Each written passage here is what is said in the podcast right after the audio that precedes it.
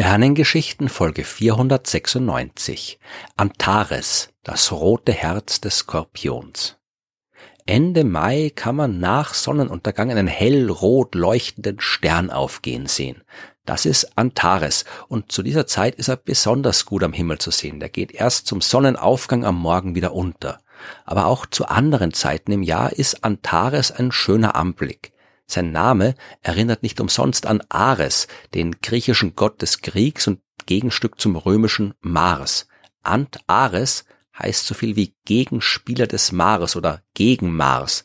Eben weil der rote Stern dem Mars am Himmel so ähnlich sieht, hat man diese Beziehung auch im Namen verewigt.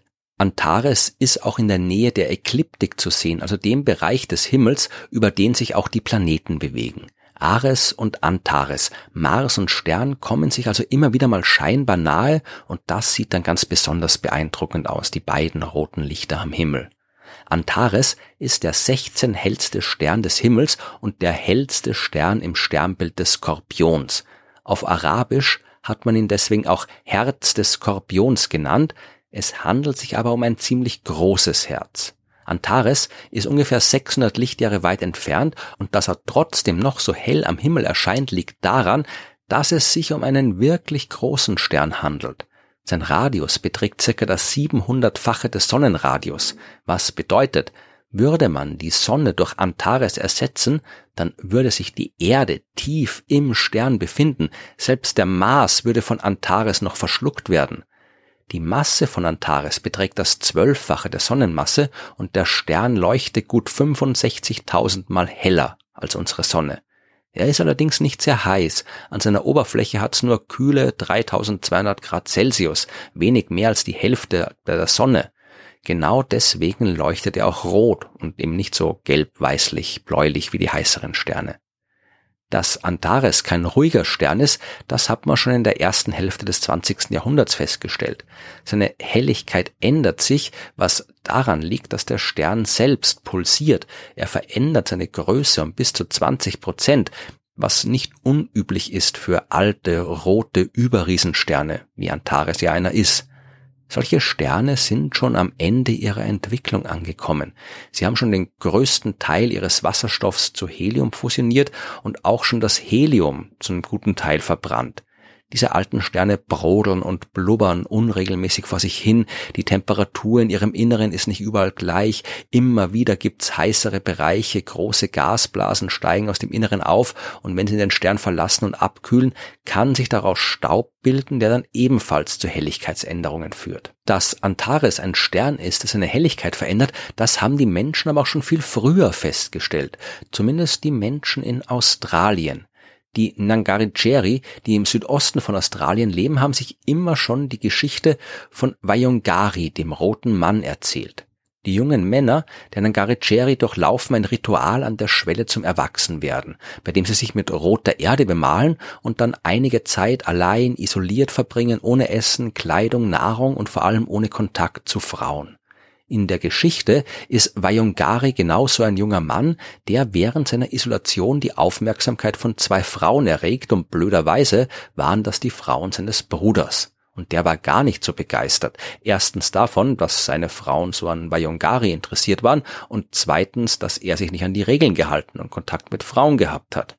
Also hat er sie verfolgt und die Hütte angezündet, in der die drei geschlafen haben. Die drei sind weggelaufen, Vajungari hat seinen Speer zum Himmel geworfen, der in der Milchstraße stecken geblieben ist, und dann sind die drei da hinaufgeklettert. Vajungari ist zu einem hellen roten Stern geworden, die beiden Frauen schwächer leuchtende Sterne links und rechts von ihm. Jetzt sitzen die drei direkt in der Milchstraße und gleich dort, wo auch der himmlische Emu zu finden ist. Den haben die australischen Menschen damals in den dunklen Bereichen zwischen den hellen Sternen der Milchstraße gesehen. Als dann Forscherinnen und Forscher aus Europa diese Geschichte untersucht haben, haben sie gedacht, der helle rote Stern, das ist sicher der Mars. Aber der passt eigentlich gar nicht zur schönen Legende, denn der Mars ist mal hier, mal dort am Himmel, aber nicht immer in der Milchstraße und beim Emo, wie bei Jungari es ja sein soll.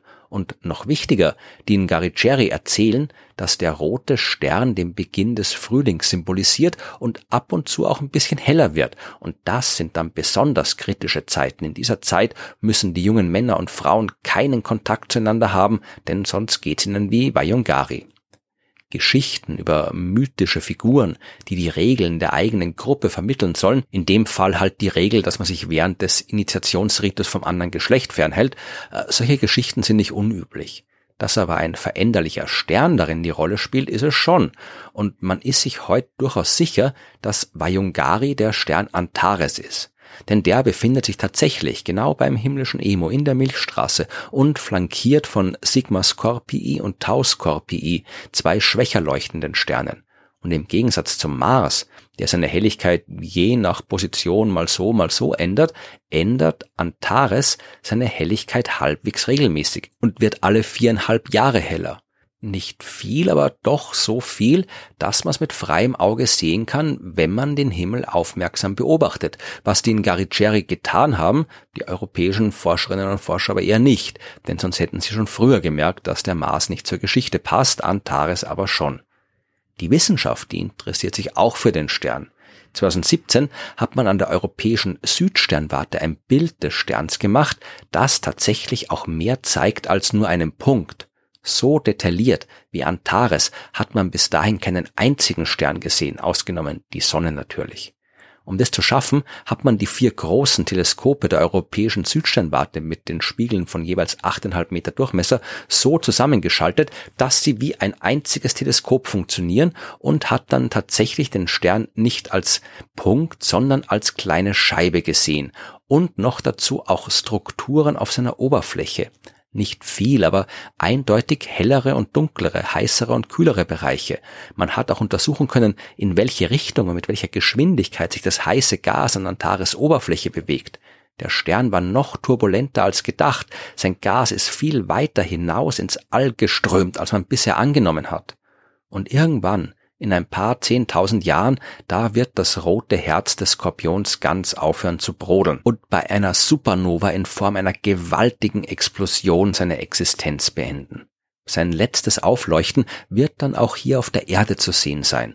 Der Stern wird noch viel heller werden, als er jetzt ist. Er wird das hellste Objekt am Nachthimmel sein, noch heller als der Mond und auch am Tag als heller Lichtpunkt zu sehen sein.